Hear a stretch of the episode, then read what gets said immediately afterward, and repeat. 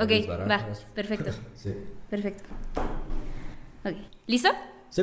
Va. Hola, queridos colegas de Nomadeando. Este es un pequeño experimento. Me encuentro fuera de la cabina usual de Boletia. Este, me encuentro con Oscar Adame. Vine a visitarlo a Warp y pues. Hola, querida, ¿cómo hola, estás? ¿Cómo estás? Bien. Yo Bien. también estoy bien, muchas gracias. Este, me da mucho gusto recibirte aquí y ser uno de tus primeros invitados dentro de tu podcast de Boletia. Sí, esto es importante. Es la primera vez que vamos a hacer una dinámica así, porque de hecho muchas personas lo habían pedido en Boletia. ¿A poco? Y sí, gente que nos siguen en Nomadeando también. Eh, bueno, soy Andrea, creo que no había dicho mi nombre. Y ya me han escuchado varias veces en los programas hablándoles sobre eventos bonitos y conciertos a los cuales podemos Asistir. todos asistir. A través de el sistema de boletos de Boletia. Exacto, sí. Entren a Boletia, por favor. Bueno, me encuentro con Oscar. Eh, tú eres el editor web de Warp. Soy editor de música, más que web. También a veces este, se escriben artículos para la revista. Y entre otras cosas gestiono entrevistas, gestiono contenidos, edito textos, escribo yo la mayor parte de los textos. Sí, eso me gusta mucho. Sé que también eres locutor en W Radio, un Sí, poquito por este, allá. Alejandro, que es el dueño de Warp, tiene su propio programa en W Radio de lunes a viernes, de 8 a 10 de la noche, y me abrió un pequeño espacio los martes a las 9 para hablar sobre todas las entrevistas que tenemos en Warp o de algún artículo interesante o importante que tengamos. Ajá. Bueno, eh, la- el, el propósito de este episodio, y de hecho la verdad por la cual eh, quería tener como este espacio contigo, Sí. es porque resulta que Boletia y Warp son medios aliados, entonces me gusta mucho esta idea de que con una revista, con como un- todo un concepto musical también esté relacionado como con la boletera. Ah. Y porque, porque es que es más que una boletera, la verdad me gusta mucho que tengamos este un buen de, de como actividades, también tenemos, no sé, nuestras redes y como el podcast, la radio, Sí, o sea, también son El blog por también. Sí mismo, o sea, Ajá. generando su propia información. y generando nuestro propio público, que eso también me gusta mucho. Entonces creo que se me hizo muy interesante eh, platicar contigo el día de hoy, entonces. Platiquemos, ¿de qué Sí. quieres platicar, querida? Quería conocer es- más sobre ti. Antes de que toquemos el tema de Ward, eh, me interesa mucho saber, por ejemplo, cómo es que fuiste escalando como en el tema de los medios, en, en escribir, o sea, lo que estudiaste, no sé. Ajá, ¿cómo te empezó a interesar como todo este medio editorial? O a lo mejor no te interesaba, pero no lo sé. Claro. Y ya. Es extraño porque yo al principio, cuando empecé a compartir yo información respecto a las bandas que me interesaban en la secundaria, a través de páginas de Facebook, de páginas de Twitter, prácticamente como fanpages, que ya sabes que no son para nada profesionales y que nada más hablan como de opiniones, de gustos, hacen votaciones. El chiste es como tener como cercanía con la gente, ¿no? A través de ese Sí. tipo de, de plataformas. Y yo empecé con una plataforma que se hizo un poquito popular que se llamaba British Music, porque a mí me encantaba el Britpop en ese entonces y me encantaba todo lo que tuviera que ver con la música británica. Eh, abrí esa página de Facebook porque literalmente no tenía muchas personas en mi círculo inmediato con, los cuales, con las cuales hablar de, de este estilo de música. Y empezó a crecer y empezó a incremen- a incre- incrementar este, el número de seguidores, el número de interacción que tenía con las personas que se- me seguían a través de, de esa web, de esa red. Y con el tiempo mi madre se dio cuenta de que estaba empezando a mover una cantidad de gente interesante como para empezar a hacer otras cosas. Y por lo mismo decidió regalarme una página web en mi cumpleaños, no, que fue el qué hermoso. número 15. Sí. Em, y esa página web se convirtió en Pulp, que fue mi primer blog. Y ese blog fue, no diría que fue un éxito, nunca tuvimos como Ajá. la forma de tener como remuneración económica a través de ella. Pero sí me dio acceso a muchos contactos y a mucho, bueno, mucho interés por parte de, de diversos agentes de la industria de la música. Nada más lo sacamos y a la semana ya me había contactado Coca-Cola para presentar el proyecto. Wow. Y al poco tiempo ya tenía Ocesa Seitrack encima para que le hiciera entrevistas a sus artistas. Y pues se puede decir que así fui como involucrarme, eh, involucrándome en, en esta industria. Que yo la verdad nunca he tenido como la intención de involucrar, involucrarme a fondo. Y creo que todavía no lo hago. No soy una persona que vaya como a fiestas de la industria o que esté ahí en entrevistas nada más para estar presente o en conciertos. Sino que a mí nada más me gusta como generar contenido.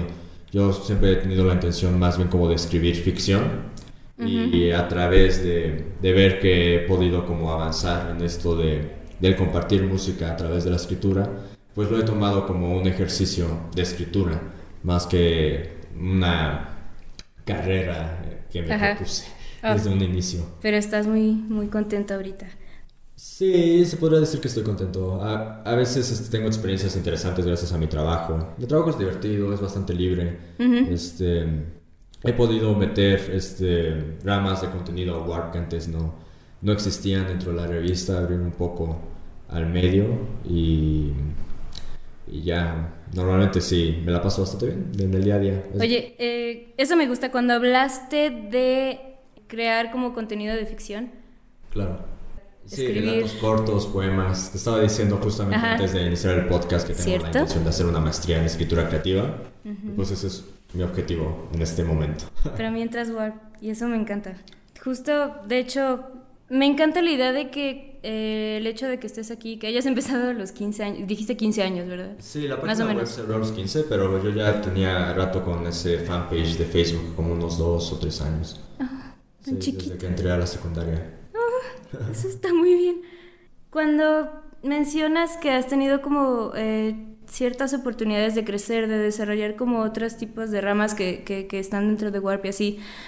Me gusta también eh, la idea de que has tenido como contactos con otros medios, de que has podido este, comunicarte con, con no sé, mencionamos radio también hace ah, unos minutos. Ah, y claro Sí, yo antes de entrar a WARP había colaborado en muchos otros medios. Estuve varios meses en Chilango como el redactor oficial de música, mm. cuando no tenían realmente alguien en oficina, que duró un poquito, pero fue muy lindo porque en Chilango pues, se te abren las puertas eh, de par en par y aparte estaba en su mejor época. Yo estaba cursando el primer año de, de la universidad. Este, también he colaborado en, en Picnic, publiqué varios cuentos que me tiraron porque me peleé con ellos. ¿Cómo? Sí, eh, ellos tenían una, una plataforma que se llamaba Voodoo, que era eh, enfocada a la música. Y ahí se dio como una oportunidad que rechacé por una por diversas Ajá, sí, diversas cosas. Sí, y se terminaron enojando un poco conmigo. y me tiraron los cuentos, pero bueno, también escribí varios cuentos para Picnic. Y tengo varios varias entrevistas publicadas en una revista argentina bastante importante que se llama Fuera de Hora, FDH, que se puede conseguir en cualquier universidad argentina gratuitamente. Este, sobre todo en Buenos Aires está, está disponible también en cafeterías de ahí y en los principales teatros y librerías. Ahí, gracias a ellos, entrevisté por segunda ocasión a Sigur Ross y ya está disponible una de Rosalía, que tiene portada de Ed Sheeran, me parece. Ah, Pero todavía no me ha llegado, entonces todavía no la he podido ver. Se tarda ah. mucho en el envío. me gusta eso de, de, las entrevistas, me quiero enfocar ahí. Em, estuve pues leyendo un poco porque ya tengo como algo de contexto. Eh, ¿Cómo empezaste con todo este tema de las entrevistas? Porque he visto la que le hiciste a Billie Eilish, eh, también al, al, es el productor de J Balvin, ¿cómo se llama? Tiny. Tiny, ajá. ¿Cómo empecé con las entrevistas? Más bien, ¿cómo lo logras? Porque siento que ha de ser un poco complicado eh, generar ese tipo de contenido, más bien conseguir las entrevistas, o más bien eh, si tú elegiste comenzar con las entrevistas o te eligieron o cómo fue, porque he ah, visto que entrevistas a muchas personas o de muchas pues personas con personalidades. sí en, en, en la música constantemente entonces porque aquí en Warp es muy sencillo conseguir entrevistas. Una porque la revista ya de por sí es reconocida y hay muchísimos agentes que tienen en muy buena estima tanto a Franco como al equipo editorial que ha trabajado aquí a lo largo de los años. Este, por lo cual se me llegan varias entrevistas así de que yo no las busco, o sea que los agentes más bien me buscan para, para atender el espacio dentro de la plataforma. La otra es este, entrevistas que yo busco por mi cuenta, esas sí son un poco complicadas. Este, pero pues yo he tenido la práctica desde que tenía mi blog, o sea, Sí, había personas que llegaban y me ofrecían entrevistas, pero la mayoría tuve que buscarlas. Y la forma en cómo aprendí a buscar entrevistas fue cuando busqué a el líder de mi banda favorita que se llama Mew, que se llama Jonas Villar. Me di cuenta de que es muy sencillo conseguir entrevistas. Lo que hice literalmente fue ir a la página web de Mew, ir a la sección de prensa, al ver que no había un correo fijo en la sección de prensa, decidí buscar su agencia de relaciones públicas, literalmente en Google. Y la agencia que me salió fue PIAS, que PIAS es una muy buena agencia de relaciones públicas para artistas. Y ahí literalmente tienen el listado de las bandas con el listado de los correos electrónicos de las personas que trabajan directamente con la banda. Y le mandé un correo electrónico y me dieron la entrevista a los dos días. Ok, que haya sido tan fácil, ¿no? Sí, así es de fácil. No me lo imaginaba. Con muchos artistas, sobre todo dentro del ámbito alternativo. Ajá. Y dentro, dentro de las, este, dentro de los tipos de conciertos que lleva Boletia, sí, sí me imagino que ha de ser sencillo con la mayoría de, esos artistas, como tipo Galera o tipo Foro Indie Rocks. Mm, Normandía, ese tipo de cosas. Ah. Normandía depende del productor, ya que eso ya es música electrónica y empiezas a, ya es como un círculo un poco más cerrado, yo siento.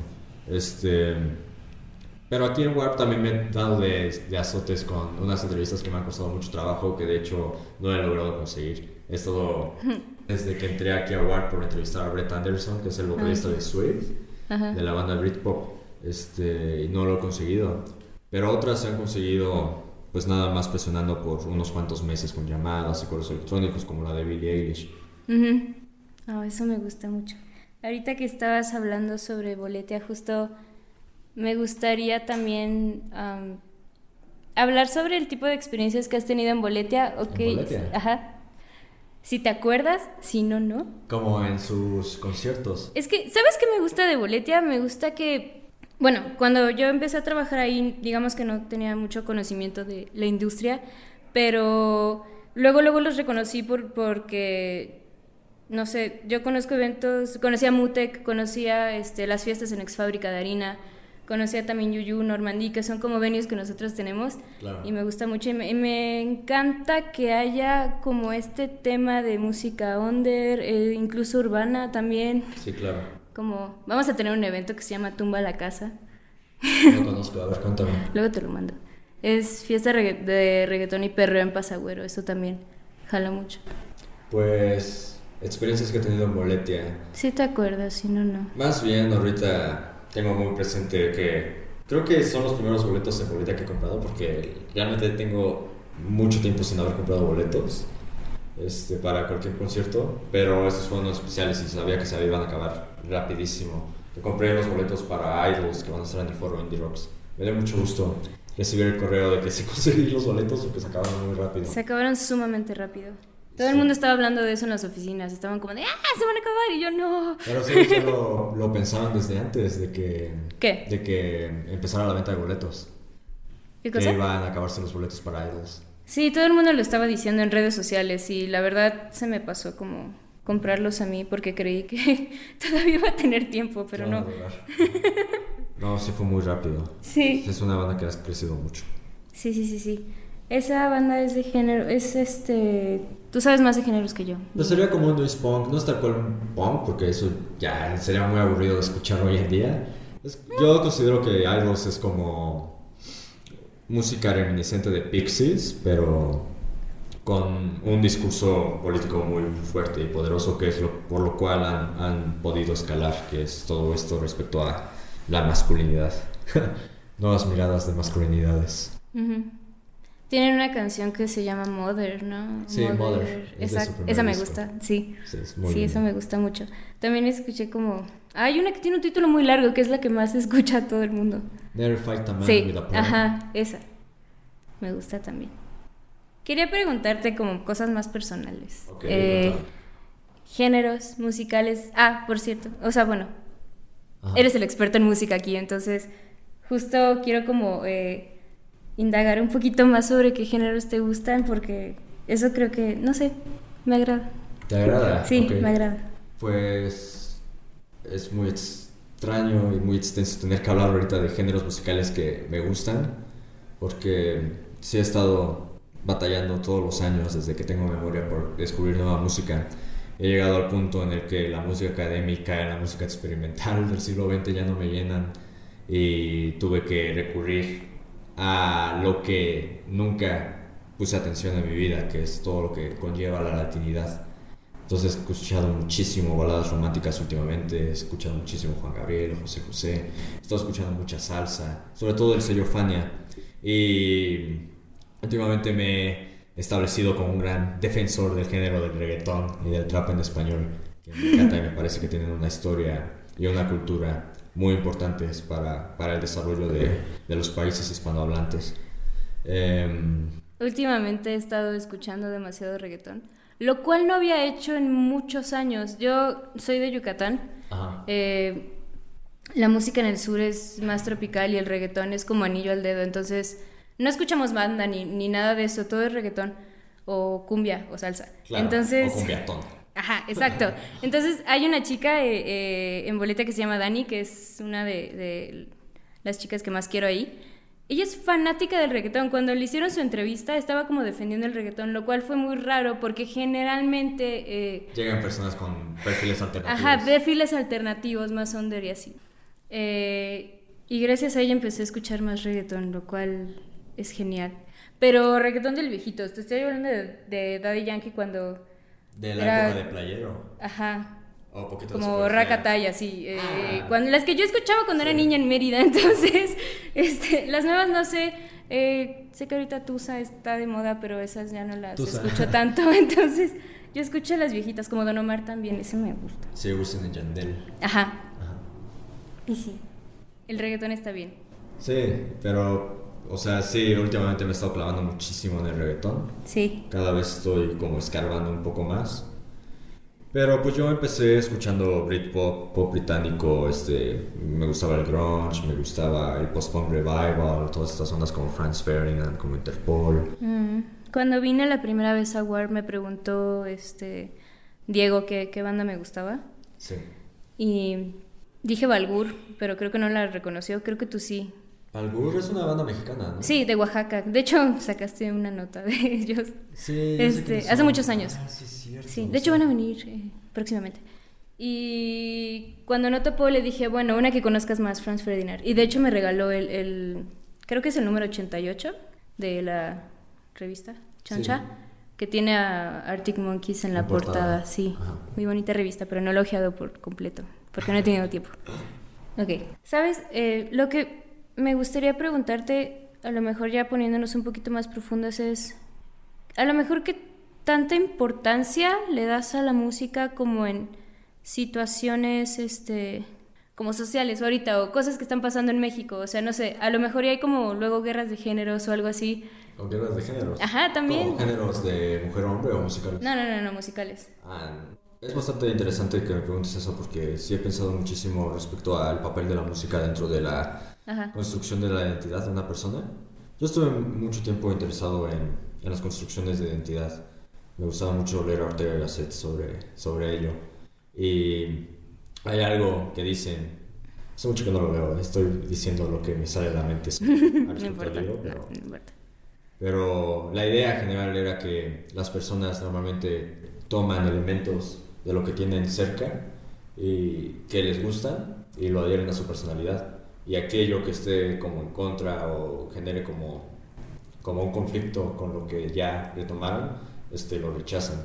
Y siento de que los géneros musicales, al ser como una de las mayores em, elementos de subculturas o incluso de pues vamos a dejarlo como sub- subculturas, este, hay como un tipo de cierre, ¿sabes? Respecto al escuchar nuevo tipo de música o dis- distintos tipos de música, cuando una persona ya está casado con, con una identidad. Creo Ujú. que eso es, supongo que es válido para las personas, pero no me gusta ese cierre, ¿sabes? Como esa necesidad de identificarte a fuerzas con algo y rechazar el resto sin siquiera haberlo probado. A mí me gusta la idea de, de mm, este, consumir de todo De y todo. encontrar el valor en todo. Sí. Y eso es algo que creo que me ha llevado a, a ser editor de música en una revista. De hecho, sí, porque no puedes cerrarte como simplemente un género, dos o tres. No, Lo que me pasaba, justo ahorita que estabas diciendo eso me acuerdo porque tengo muchos amigos que son fanáticos del post-punk y como todos estos eventos que a veces se, se llevan a cabo como en lugares como Real Under o algo así. Uh, que aquí el post-punk todavía sigue produciendo a lo estúpido. Y de hecho hay bandas Sí. de post-punk, bueno, de post-punk revival, este, que en el extranjero no les va nada bien, como Editors o White Lies, que aquí son masivas. Pero Ajá. Sí, no, no he entendido todavía. Se consume demasiado. Se consume Y luego eh, no hay como una apertura a, a otros géneros o, o, a lo mejor a géneros que sean muy similares. O, o, que no sean similares. Algo que he hablado mucho con, en algunas entrevistas, sobre todo lo hice con Panda Bear de Animal Collective, porque su último disco estaba influenciado, bueno, sus mayores influencias para ese disco eran Bad Bunny y Ozuna y me llamó la atención. Ah. Y también lo hablé con, con el vocalista Franz Ferdinand Alex Capranos, porque estábamos hablando de los discos en vinilo, de, de sonideros, de que se compró en, en Monterrey. Sí, en vinilo. Y les pregunté como si ellos consideran que el cerrarse a distintos géneros musicales este, es resultado de la misma razón por la cual a veces nosotros también este, nos cerramos a conocer a cierto tipo de personas por su apariencia. Y pues tal cual la conclusión a la que ellos llegaron es que sí. Y también por, por lo mismo hay tantas divisiones políticas, ¿no? Sí. Entonces, no sé, es algo muy complicado de lo cual hablar porque conlleva muchos elementos sociales y políticos de por medio, pero yo sí diría que el escuchar más música y el abrirse a todo tipo de música puede conllevar un cambio social representativo al tener esta apertura ya por un elemento cultural que distingue a cierto tipo de personas, pues también tienes la apertura para involucrar a las personas en tu vida. Eso me gusta. Como yo y el reggaetón. Sí. sí, y al mismo tiempo también estaba escuchando como synth pop taiwanés o algo así. Eh, eh, ¿Taiwanés? Sí. ¿Ubicas a Sunset Roller Coaster? Uh, Sunset Roller Coaster. Vinieron a Bajo Circuito hace como dos meses. Interestelares, que también son amigos míos esos productores. Saludos a Kevin Fripson. Saludos. No los conozco, la verdad no los he escuchado, pero supe que vinieron. Ahorita los escuchamos. Pues bueno, me gustó de hecho mucho hablar contigo. Lamento que a veces mis preguntas hayan sido un poco ambiguas. Pero, ok. eh, y bueno, eso fue otro episodio de Nomadeando. Eh, nos dio mucho gusto que nos dieras este espacio, Oscar, de verdad. No, muchas, muchas gracias a ustedes por, por invitarme. A mí me da mucho gusto estar platicando respecto a mis ideas, más que ahora las ideas de los artistas. Saliéndonos un poquito de la zona de confort. Luego vamos a volver a la dinámica de comentarles sobre nuevos eventos que se van a llevar a cabo. Mientras pueden seguirnos en redes, es arroba plan nómada en Twitter y en Instagram. Y ya sería todo. Entonces, muchas gracias. No, muchas gracias a ti, querida. Bueno, bye. Bye.